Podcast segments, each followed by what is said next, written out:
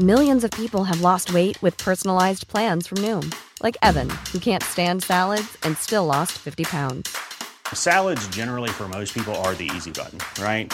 For me, that wasn't an option. I never really was a salad guy. That's just not who I am. But Noom worked for me. Get your personalized plan today at Noom.com. Real Noom user compensated to provide their story. In four weeks, the typical Noom user can expect to lose one to two pounds per week. Individual results may vary. Cada noche los expertos se reúnen para debatir, polemizar, desmenuzar a la noticia y a sus protagonistas en una mesa de opinión que saca chispas. Esto es El Heraldo, la silla rota por El Heraldo Radio. Iniciamos. Muy buenas noches, bienvenidas, bienvenidos a esta mesa de opinión El Heraldo de México, la silla rota. Como cada semana doy la bienvenida a mi colega y amigo Jorge, Jorge Ramos.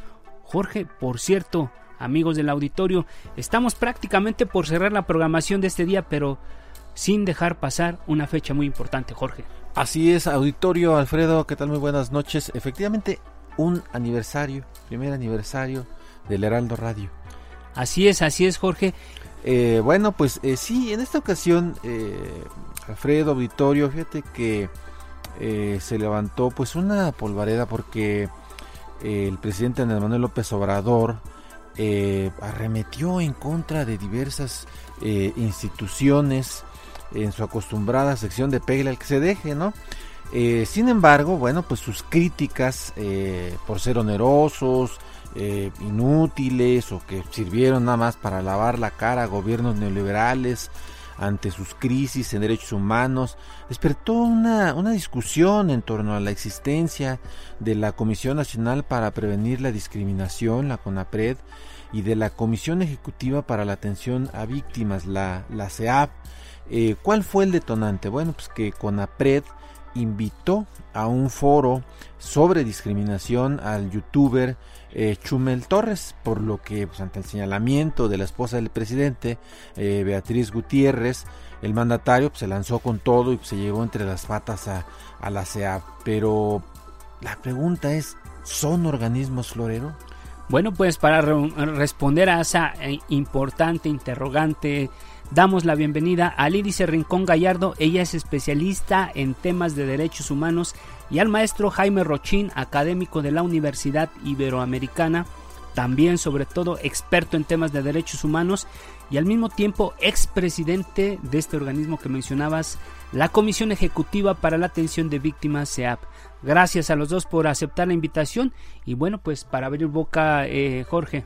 Sí, eh, fíjese que, hay que hay, habría que eh, retomar eh, una declaración que hizo en su conferencia acostumbrada del pasado viernes 19 el presidente eh, López Obrador, en donde dijo esto. Vamos a escuchar.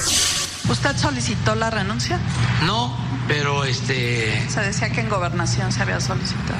No estoy enterado, pero yo creo que cada quien es eh, libre, siempre he dicho, de decidir y lo más honesto es no estar ocupando un cargo si no se tiene afinidad con el proyecto que se está aplicando. Ah, sí se presenta la reunión, pero les digo, ya sabe usted. Sí, se presenta hoy. Hoy, entonces, Es un hecho que ya sí, por lo que me... la va a aceptar usted. Sí, sí, la voy a aceptar. Y ya les eh, adelanto que mi propuesta va a ser que ese cargo lo ocupe una mujer indígena. Ya, basta de simulación. Bueno, pues ya escuchamos al, al presidente. eh, y bueno, también quisiéramos que, que escucharan un comentario de Mauricio Merino, quien él formaba parte. Así es. Formaba parte, Alfredo, del eh, este órgano consultivo, ¿no? De, de, de la CONAPRED. Y bueno, eh, inmediatamente que sucedieron todos estos hechos, él renunció. Y tiene un comentario sobre estos temas. Escuchemos. Querido Jorge, ninguna de las instituciones que tenemos en México y que hay en cualquier lugar del mundo responde sino a las circunstancias, responde al momento en que nacen, responde a la apreciación de un problema público que debe ser resuelto. Las instituciones nacen como reglas del juego, como organizaciones y como un curso de acción del Estado justamente para reconocer problemas públicos y para hacer todo lo posible por resolver esos problemas que dañan a una parte muy importante de la sociedad e incluso a toda la sociedad. Es en este sentido que instituciones como el CONAPRED, como la Comisión de Atención a Víctimas, como el INE o en el territorio económico, como las autónomas que nacen para regular la competencia económica, pues surgen justamente el reconocimiento de esos problemas públicos y van conformando de parte del Estado una respuesta, una respuesta institucional. Mi preocupación principal, querido Jorge, es que esa mirada sobre las instituciones que te estoy proponiendo no puede ser suplida simplemente como un acto de voluntad del presidente de la República. El presidente dice son caras, son pesadas, cuestan mucho dinero, tienen muchos cargos, está pensando en términos, el presidente, lo digo suponiendo que hay muy buena fe de parte del presidente, lo mira como, como un problema de costo, como si fuera un gran contador público. Y haciéndolo de esta manera, Jorge desprovee, elimina el análisis del problema público que se está enfrentando. A mí me preocupa mucho en particular la desprotección a los derechos de las minorías del país. Para eso nació el CONAPRED, para eso lo concibió Gilberto Rincón Gallardo en su momento. Si solamente se piensa en el costo, el gran contador de la República, entonces eh, pues no hay manera de seguir protegiendo a las minorías. Alguien me podría decir, pero para eso está el presidente. Pues no, porque aún pensando con la mejor buena fe, si todos los problemas públicos del país, todos sin excepción, se van a arreglar recurriendo a la buena voluntad del presidente, al primer hombre de la nación, al hombre puro, a la superioridad moral solo del presidente de la República. Jorge, ¿qué le va a pasar a México cuando el presidente ya no esté? ¿Qué va a pasar, pregunto, cuando termine el sexenio? ¿Qué nos van a dejar? ¿El recuerdo de una superioridad moral? ¿El recuerdo de un solo hombre que resolvía, afrontaba todos los problemas porque él es distinto, porque él sí lo hace bien? Y cuando ya no esté, repito, ¿cómo México va a enfrentar la solución de sus problemas?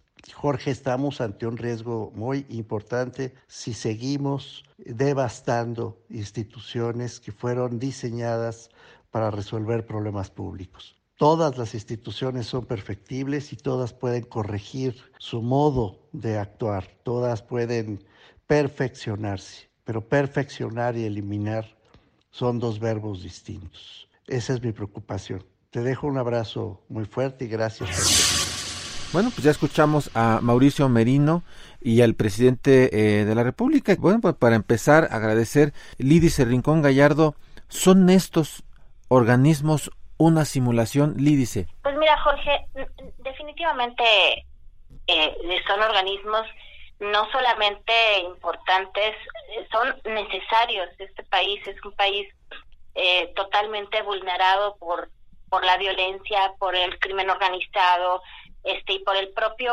sistema de Estado, ¿no? Entonces, este país tiene una cantidad extrema de, de víctimas que no podemos dejar ni, ni intocadas, ni mucho menos en estado de indefensión. Pero además, en el caso del CONAPRED, pues eh, es un país que está sumido todavía en una cultura política, en una cultura pública de intolerancia, de falta de respeto a los derechos humanos, de falta de conocimiento y de sensibilidad hacia lo que significa y lo que y lo que es la discriminación está tan tan naturalizada que ni siquiera nos damos cuenta de que está ahí, es un mal endémico que, que está ahí y, y, no sabemos porque es parte de nuestro de nuestro diario cotidiano y es parte de nuestra propia cultura. Entonces definitivamente, Jorge, estos son organismos que debemos mantener, que debemos robustecer, que debemos perfeccionar, vaya, este, en efecto, como lo ha dicho Mauricio, no son este organismos que deban desaparecer, mucho menos es el momento para ello, pero sí son organismos que deben fortalecerse, reformarse, este, hacerse mucho más sólidos y perfeccionarse, ¿no? Este, pero no, no, definitivamente no son organismos innecesarios, son organismos que debemos este, mantener eh, eh, mucho más fortalecidos y robustecidos. Maestro Jaime Rochín, buenas noches, gracias por aceptar la invitación. Tú eres expresidente de la CEAP, ¿encabezaste un organismo florero, Jaime? Buenas noches, Alfredo, Jorge, en primer lugar, eh, felicitarles por, por este aniversario. Saludo con mucho aprecio y admiración al Lídice Rincón Gallardo, un gusto eh, estar en esta conversación también con ella. Bueno, lo, lo, primero que yo tendría que decir es que tanto CONAPRED como la Comisión de Víctimas se crearon por exigencias de las víctimas y de la sociedad civil ante la falta de respuesta de las instituciones. Y, y en el caso específico de CONAPRED hay que destacar el impulso maravilloso de don Gilberto Ricón Gallardo para lograr la ley, la ley, porque hoy tenemos una ley contra la discriminación que, que precisa y, a partir de la ley se crea el consejo para Así el consejo del CONAPRED. Entonces esto fue en 2003 con el objeto de qué de promover políticas de igualdad, el trato igualitario para todas las personas y, y son cosas que se han ido logrando con mucho esfuerzo eh, por parte de, de la sociedad y que han ido transformando a la sociedad. Entonces vale mucho la pena recordar y reconocer la labor y el impulso de Gilberto Rincón Gallardo para CONAPRED. En el caso de la CEA, pues surge frente al desastre humanitario que, que se dio sobre todo a partir de 2006 por la búsqueda de, de tantas madres y padres de, de personas desaparecidas que, que salieron a las calles a buscar y empezaron a exigir al Estado mexicano una respuesta. Ahí también hay que reconocer, por supuesto, eh, eh, la fuerza y el impulso de, de, Javier Sicilia y el movimiento por la paz por el por, el movimiento por la paz con justicia y dignidad. Y, y, por qué lo por qué lo menciono porque no son inventos de gobiernos neoliberales para lavarse la cara sino que son esfuerzos de una sociedad que exigió al Estado y logró eh, estas eh, estas importantes instituciones. Entonces eh, el, el, el, trabajo, indudablemente coincido con que vale la pena eh, revisarlas, vale la pena eh, un poco estudiar cuáles son sus resultados hasta ahora siempre. Todas las instituciones deben hacerse y por supuesto tanto la CEAF como el CONAPRED deben revisarse para fortalecerse, para dar mejores resultados, para ser más eficaces en su trabajo. Gracias, maestro Jaime Rochín. Así es, y bueno, eh, eh buen, buen, buen arranque eh, en el caso de ambos, eh, pero quisiéramos mencionar la carta de, de, Mara Gómez que entregó ayer al, al, Senado de la República, que además es un caso particular. se da, digamos, toda esta serie de, de, comentarios por parte del presidente López Obrador, la, la, la discusión ¿no? en redes sociales, en fin, eh, una serie de, de, temas ahí. Y eh, Mara Gómez decide eh, el jueves de la semana pasada, dice, yo mejor voy a renunciar. Así ¿no? es. Dice, yo voy a renunciar. Pero se da un interregno entre el jueves y el, el miércoles, ¿no? El día de ayer, para que finalmente ella presentara su renuncia. ¿Y por qué razón la presenta al Senado? Porque es el Senado ante el que la ratifica el y la, nombra. Ratifica y la nombra, eh, al final de cuentas. Y bueno, ella da a conocer una carta, eh, su carta de, de, renuncia, en donde, bueno, ella culpa a quienes lucran con el dolor de las víctimas y denuncia que se pervirtió la labor de esta institución. Y quisiera preguntarle a Lídice en este contexto, eh, ¿quién o quiénes han lucrado con la CEAP? Lídice. Mira, Jorge, eh, Jorge eh, yo, yo creo que no es un asunto, ni siquiera me atrevería a pronunciar la palabra corrupción. Yo creo que es un asunto nada más de las instituciones definitivamente tienen que, que perfeccionarse. Y yo creo que habría eh, que, que fortalecer al grupo que tienen ahí en la CEAP jurídico, al grupo de asesores. Es un tema muy delicado y es un tema de ver la manera, de buscar cómo podemos fortalecer el acompañamiento de las víctimas, porque ese cuerpo jurídico tiene que ser un cuerpo jurídico que sea sensible, que sea este muy muy conocedor en temas de víctimas también. No es un asunto solamente este legalista, es un asunto también de ver cómo no no separamos a los a las víctimas como ciudadanos de primera y ciudadanos de segunda, es decir, cómo podemos realmente con base en sus problemáticas, en sus afecciones, porque es un tema, recordemos, de justicia, verdad y reparación, ver cómo logramos eh, atender justamente esta reparación del daño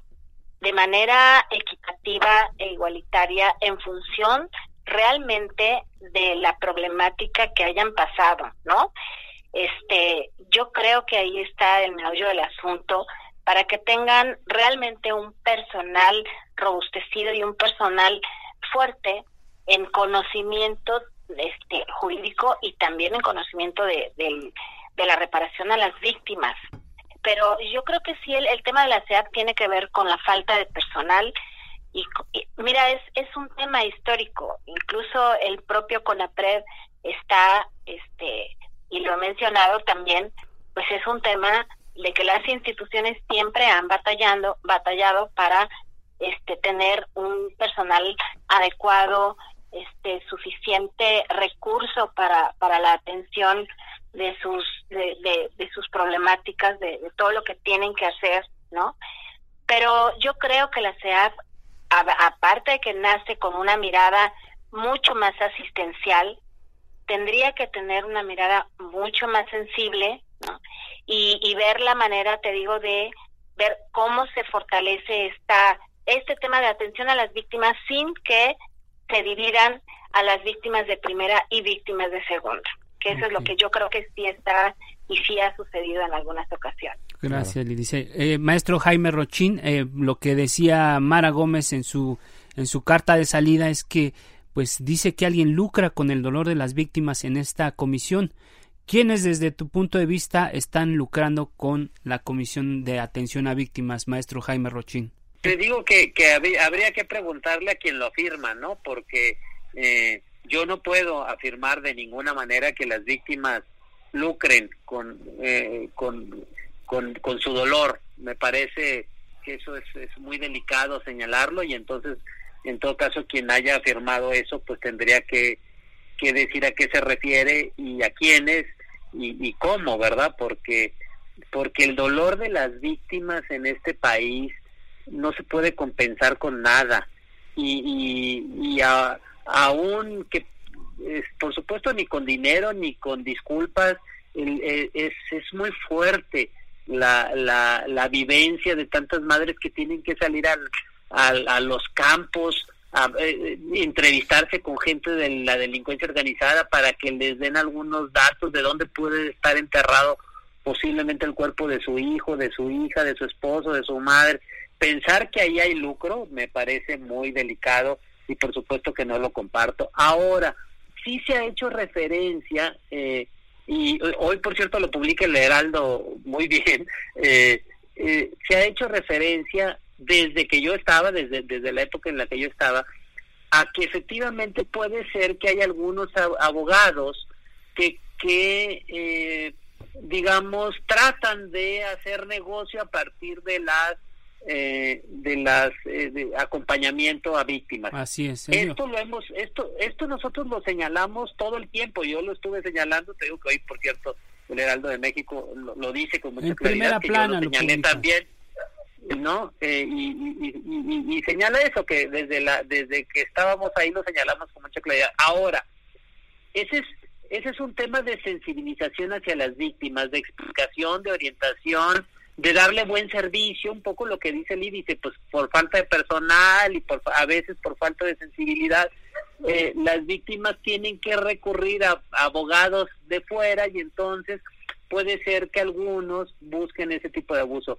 Nosotros no podemos evitar que las, o sea, nosotros, bueno, ahora la CEA no puede evitar que las víctimas hagan ese tipo de, recurran a ese tipo de, de abogados, porque es su derecho, lo que sí tendría que hacer la comisión es impulsar que eh, con una mejor atención, más sensible, más humana, que, que, no necesitan de acudir a esos recursos para poder obtener eh, la justicia, la verdad, la atención y la reparación integral que, que se requiere, ¿no?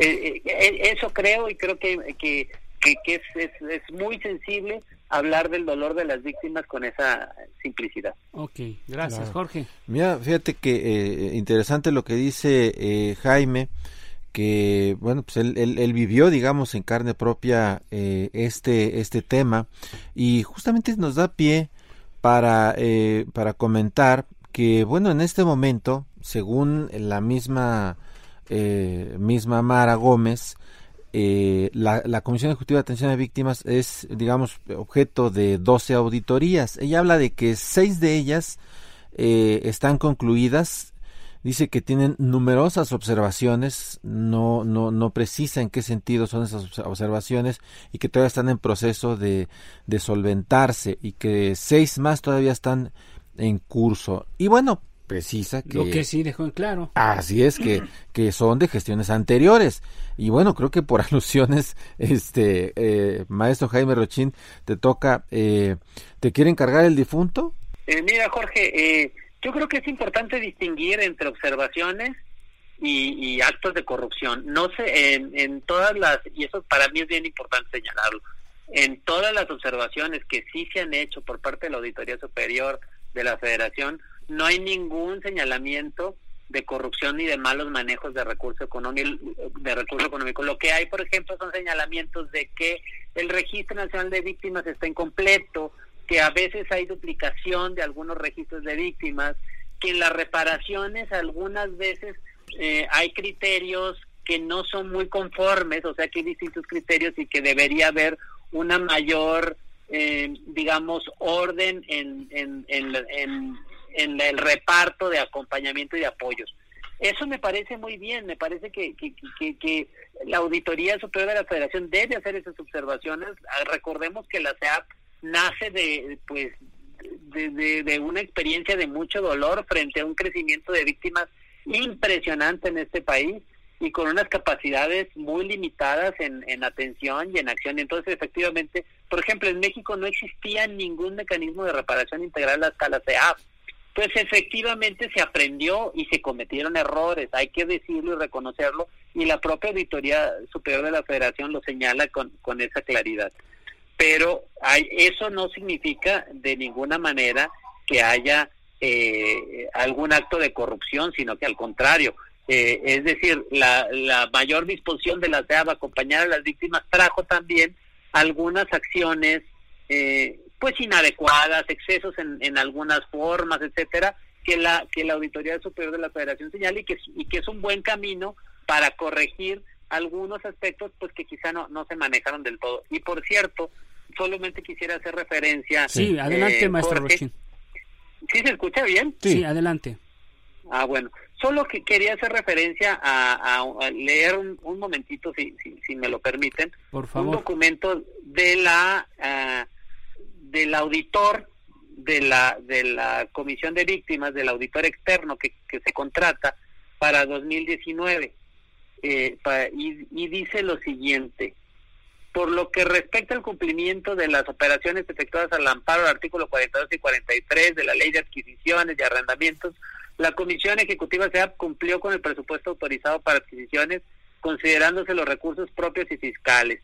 Del informe de la revisión de las operaciones reportables relacionadas con obras públicas y servicios, con las mismas se reportó que la Comisión no le aplicó la revisión, ya que en 2019 no tuvieron presupuesto ni habían ejercido gasto por obra pública.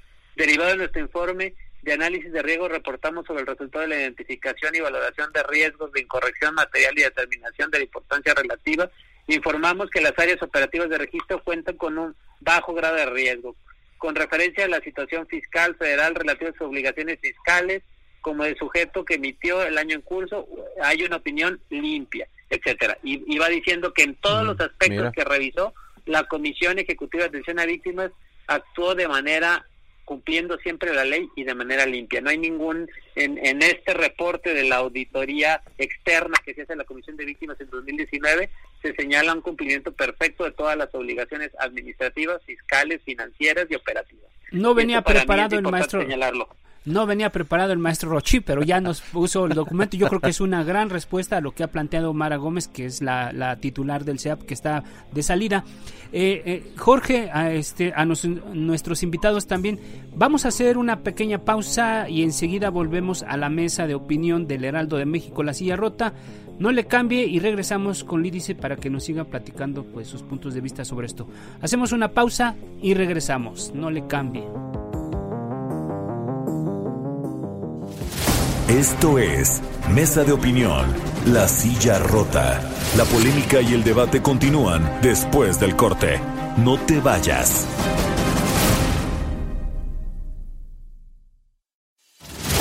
El Heraldo, La Silla Rota. Mesa de análisis e investigación con Alfredo González Castro y Jorge Ramos. Regresamos.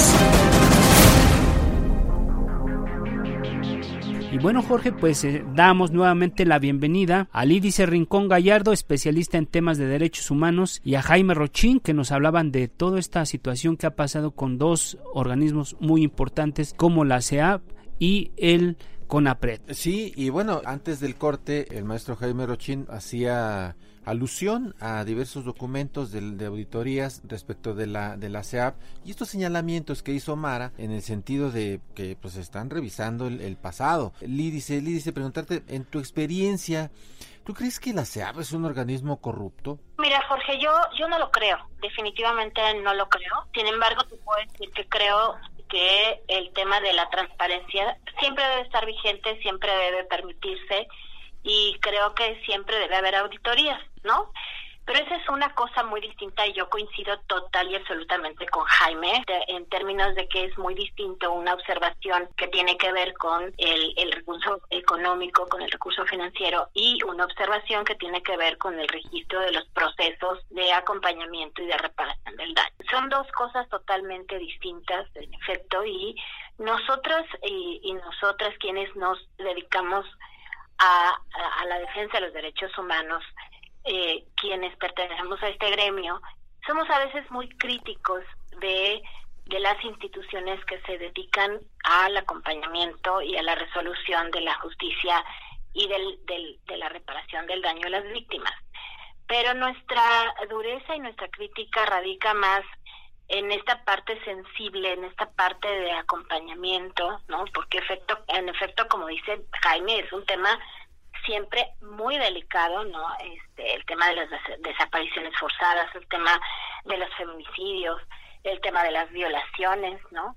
Es un tema muy, muy delicado eh, y entonces requiere de un acompañamiento con muchísima sensibilidad, ¿no?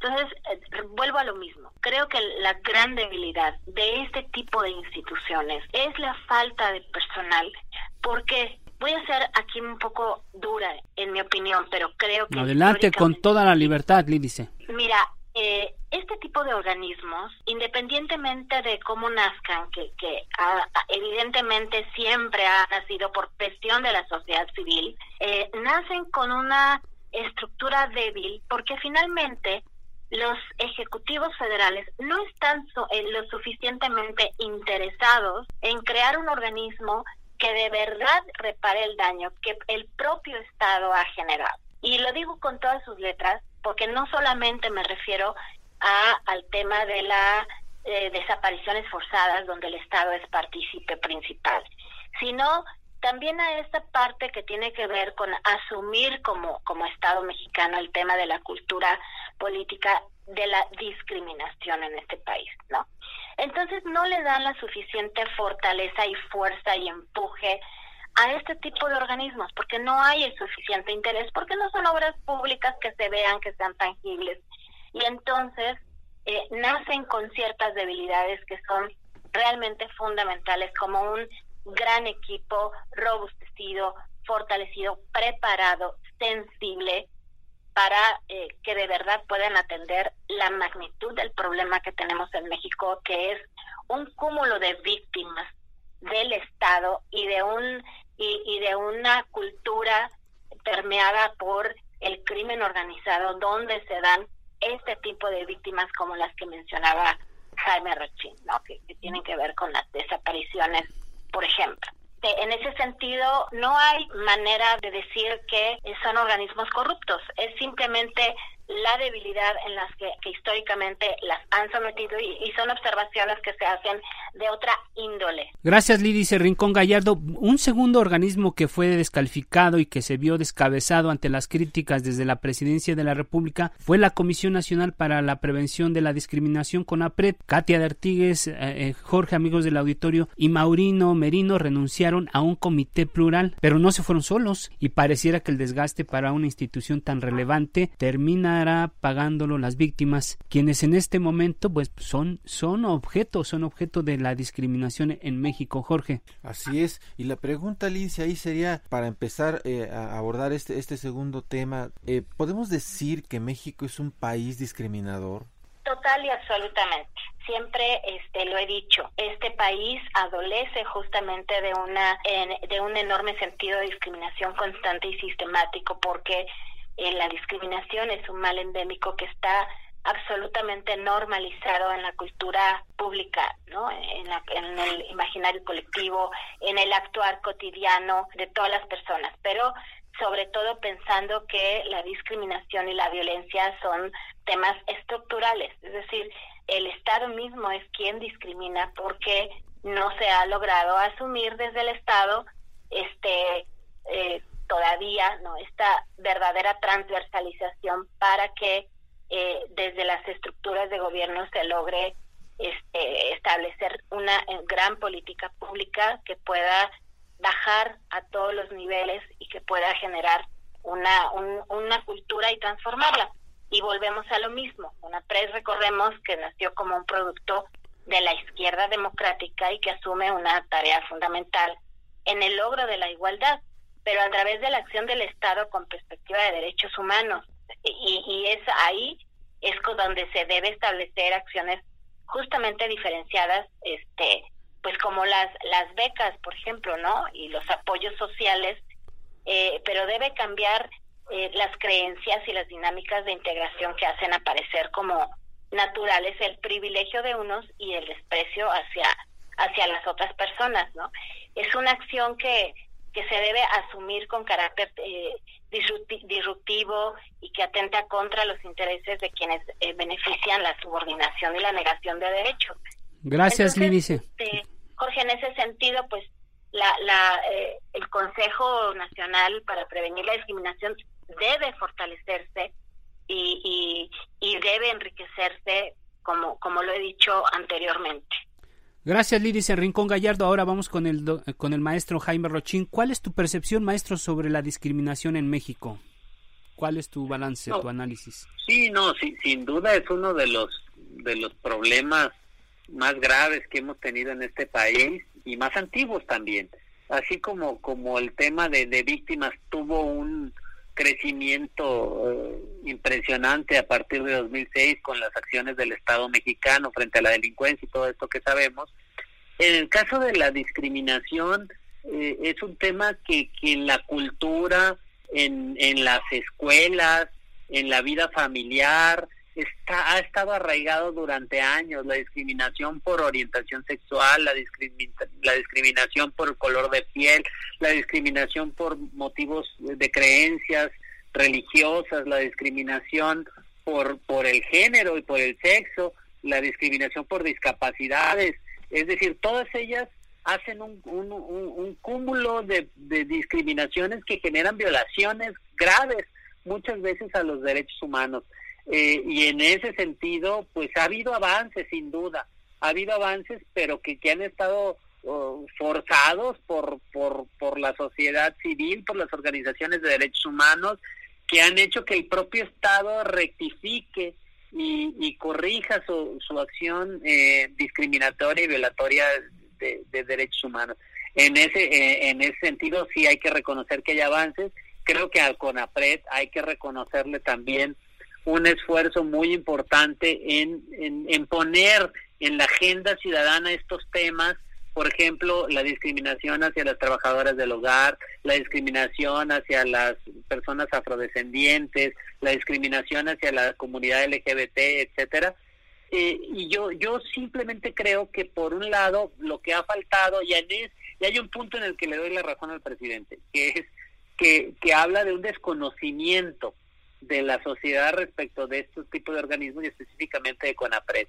Entonces creo que a pesar de los buenos avances que ha habido en materia de política pública en CONAPRED, creo que lo que ha faltado y creo que es un buen momento para impulsarlo es generar una verdadera campaña nacional donde sensibilicemos a toda la ciudadanía sobre lo que es la discriminación y el daño que hace. Que los medios de comunicación como ustedes, que lo están haciendo ahora, pero que todos los medios de comunicación participen. Ah, recordemos que el origen de, este ataque a Conapred fue por la invitación a un a un discriminador youtuber, ¿no? Que, que los medios de comunicación genera esa problemática. Exactamente. entonces, entonces eh, eh, creo que sí es un momento muy importante para fortalecer la lucha contra la discriminación y generar nuevas estrategias mucho más potentes para combatirlo. Coincido, nada más tengo que decir esto porque si no se me va, coincido absolutamente con Lídice en que el problema de fondo está en una falta de voluntad política del Estado mexicano desde siempre por acompañar a estas instituciones. Y eso creo que se puede remediar y creo que se puede combatir independientemente de cómo se transformen tanto la Comisión de Víctimas como CONAPRED no han sido dimensionadas por el Estado mexicano y por tanto se, se les da eh, limosna, se les da un, ¿no? Eh, unas obras en, realidad cuando cuando deberían ser un tema fundamental de política del Estado mexicano, una preocupación fundamental del propio presidente, del Congreso y del Poder Judicial. Y Perdón que me haya excedido. Y precisamente sobre eso te iba a preguntar, maestro Jaime Rochín, en, tú que tienes experiencia, que fuiste titular de, del CEAP, en términos de dinero, hablas, les daban limosnas. Incluso uno de los planteamientos que hacía Mara en su salida era precisamente la falta de recursos. No había dinero suficiente para atender a las víctimas. ¿Cuál fue tu experiencia y qué se tendría que hacer en este sentido en estos organismos? Desde están dando limosnas. Mira, yo yo distinguiría porque porque por ley la Comisión Ejecutiva de Atención a Víctimas tiene un fondo, un fondo de ayuda, asistencia y reparación integral que no puede ser nunca menor a 500 millones de pesos. Sí. Y cuando es menor se tiene que compensar. Hoy y ayer vi unas declaraciones del subsecretario Encinas donde sostenía que hoy por hoy el fondo tiene esos recursos, tiene más de 500 millones. Eh, es decir, el, el, recurso para las víctimas está en ley, se aprobó a base de una presión de las víctimas y ahí está el recurso. El problema está en la, en la operación de la institución, no tanto en los recursos para las víctimas. Eso para mí es importante señalarlo. Es decir, lo que la institución ha carecido es de recursos propios para operar. Y, y en eso coincido con la persona que se acaba de retirar de la comisión de la CEAP, en el sentido de que, eh, y, es un tema que yo también insistí, pues hay muy pocos abogados, están muy mal pagados, la propia institución no tiene un edificio propio, renta a, un precio muy económico, por cierto, pero renta su propio edificio. Eh, el personal, algunos están por sistemas de outsourcing, etcétera, porque no, no había posibilidades de, de contratarlos con plazas y entonces hay una debilidad institucional muy fuerte que impide que eh, que, se pueda dar atención verdadera. Y voy a ponerte un ejemplo para, para que, para que nos, nos demos una, una dimensión de cómo está el asunto. La comisión ejecutiva, eh, cuando yo me fui, por lo menos no sé cómo esté ahorita, tenía aproximadamente 100 abogados en todo el país para representar aproximadamente 30 mil víctimas registradas, que son una pequeña parte de las víctimas en el país. 100 abogados para 30 mil víctimas.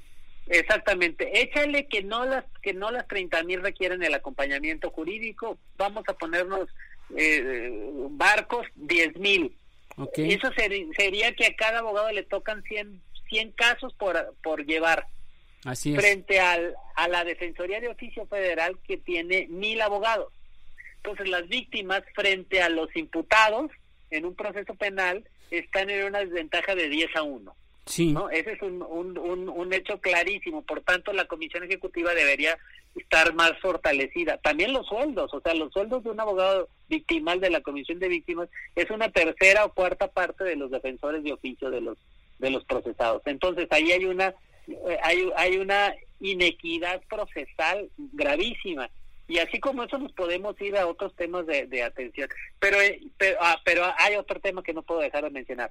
El del fondo del asunto está que no ha funcionado en materia de, víctimas, no ha funcionado el Sistema Nacional de Atención a Víctimas. Y, creo que es un tema que se le fue a la persona que, que, se retiró de la SEAP. Eh, no, lo que hay que señalar para no perdernos en que si el anterior no fue bueno, fue bueno, eso da igual. Lo, lo, que hay que señalar es que nunca ha habido por parte de, del Estado mexicano un interés real por acompañar a las víctimas, por protegerlas, por darles justicia, por darles verdad.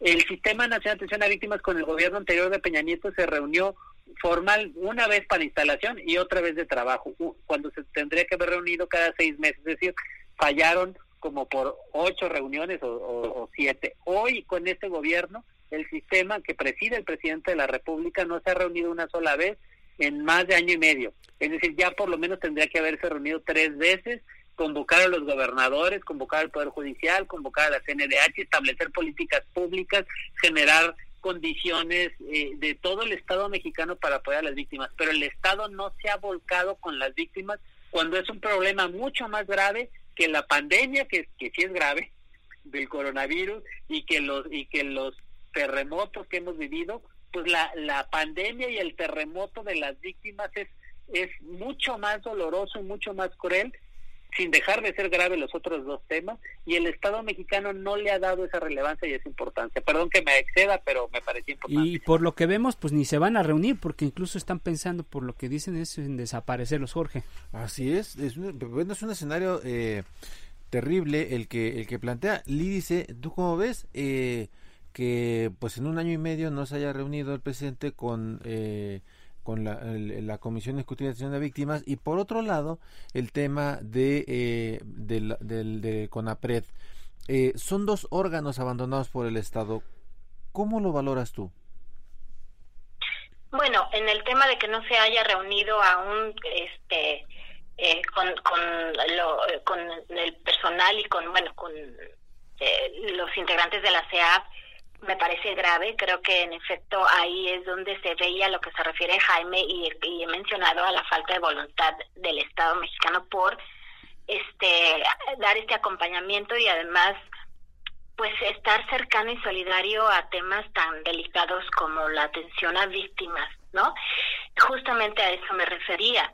Siempre han sido temas que se, se utilizan al momento que creen de, deben utilizarse, pero que ya a la hora de aterrizar y resolverse y, y, hacer todo el proceso de acompañamiento y reparación no lo hacen como debiera. Y con respecto al CONAPRED, Jorge, bueno, este, fíjate que extrañamente en este gobierno el CONAPRED ha trabajado mejor que con ningún otro gobierno en términos de, eh, pues de, de estar este, robusteciendo toda esta parte de políticas públicas. Se, se trabajó con la Secretaría de Gobernación bastante arduo para que el programa de igualdad, este, el programa nacional para la igualdad y la discriminación, que es el PRONAID, se fortaleciera apegado incluso al Plan Nacional de Desarrollo, es decir, a esta parte de, igualdad que, tanto hemos este, hablado. Entonces, ¿por qué golpearlos? Perdón, dice que te interrumpa. ¿Por qué golpearlos? Incluso veíamos apenas ayer, creo, si no mal recuerdo, que también se señalaba eh, pues, la ineficacia o, en fin, eh, el de este organismo que se llama CIPINA, ¿no? Que tiene que ver con eh, la atención para, para, para niños, para adolescentes. O sea, ¿por qué golpearlos si, como bien señalas, por ejemplo, en el caso del CONAPRED, pues ha trabajado bien en este gobierno? Sí, se ha trabajado bien. ¿Por qué golpearlos? Bueno, yo creo que el origen, como dice Jaime, sí, sí fue el, el hecho de haber invitado al foro a Chumel y ahí se originó todo este desastre.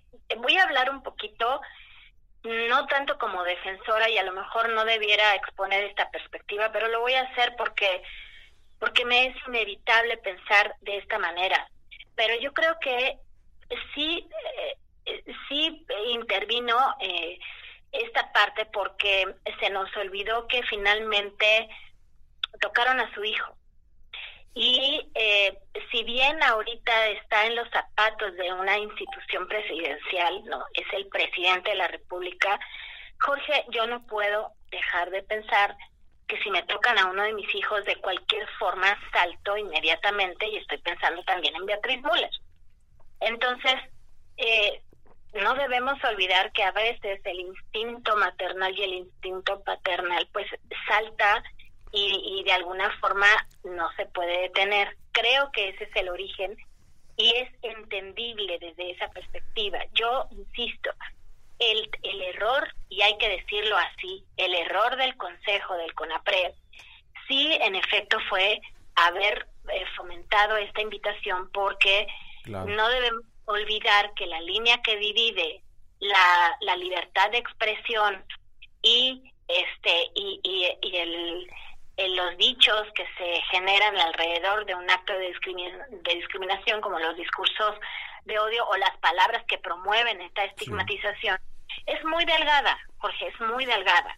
Nosotros como como defensores y, como promotores de paz y de, la no discriminación siempre hemos dicho que no debemos fomentar ese tipo de actuaciones, pero pero el Estado mexicano y, un, y una institución como el Consejo tienen la obligación de detener este tipo de discurso. ¿no? En ese sentido yo entiendo perfectamente que el enojo y la rabia hayan nacido de ese de ese momento, pero pero ya de ahí a querer anularlo o querer eliminarlo me parece mm. una falta ya de visión política y de y, creo que más bien habría que ver que se le haga llegar al presidente de la República toda la información que requiere para tomar una decisión en pro de, de fortalecer este organismo que es lo que finalmente necesita, como lo he venido diciendo.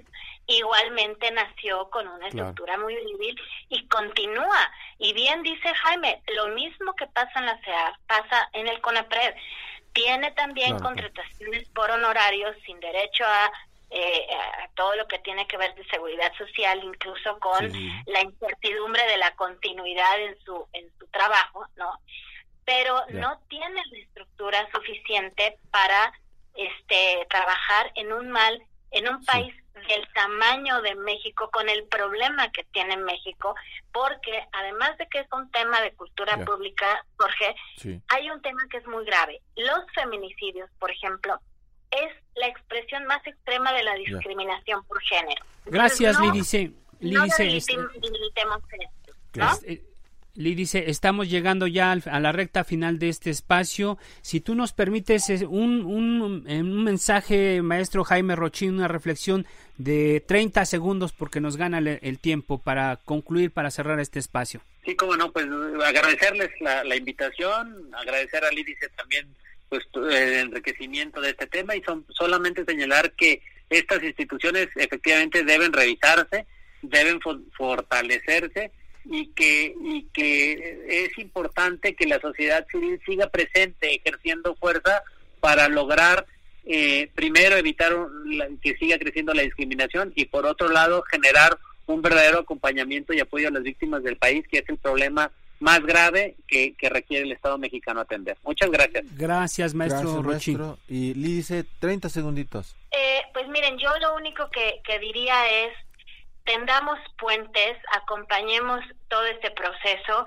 eh, y que nos permitan que el Ejecutivo Federal este, tenga todas las herramientas y, bueno, la Secretaría de Gobernación se fortalezca también para poder fortalecer y eh, reformar la ley, que, que es lo que se requiere, la ley para prevenir y eliminar la discriminación, pensando en ello, este para que puedan fortalecer al, al organismo, al CONAPRED específicamente, y no se desaparezca y mucho menos tampoco se anule o se convierta en otro CONADIS.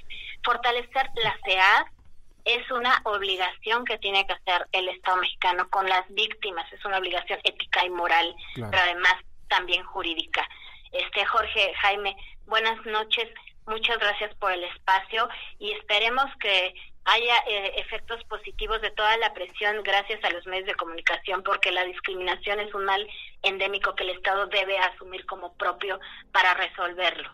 Muchas Ah, ah, gracias, Lídice. Pues ahí está Jorge Lídice Rincón Gallardo y Jaime Rochín, dos expertos en esta materia. Y bueno, pues este, estamos llegando ya al final de, de este espacio.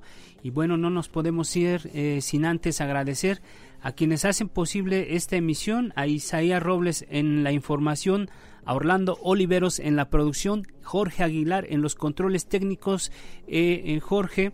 Eh, y también recordar y agradecer nuevamente a todos los radioescuchas, a los operadores, a los locutores, a todo el personal técnico que hace posible este, este espacio y sobre todo después de cumplir nuestro primer aniversario del Heraldo Radio y a todos los directivos, insistir nuevamente, agradecerles por el espacio y la confianza, Jorge. Así es, gracias a, a todos, eh, felicidades por este primer aniversario, buenas noches, no se les olvide ser felices y síganse quedando en casa. Esto fue El Heraldo, la silla rota, por El Heraldo Radio.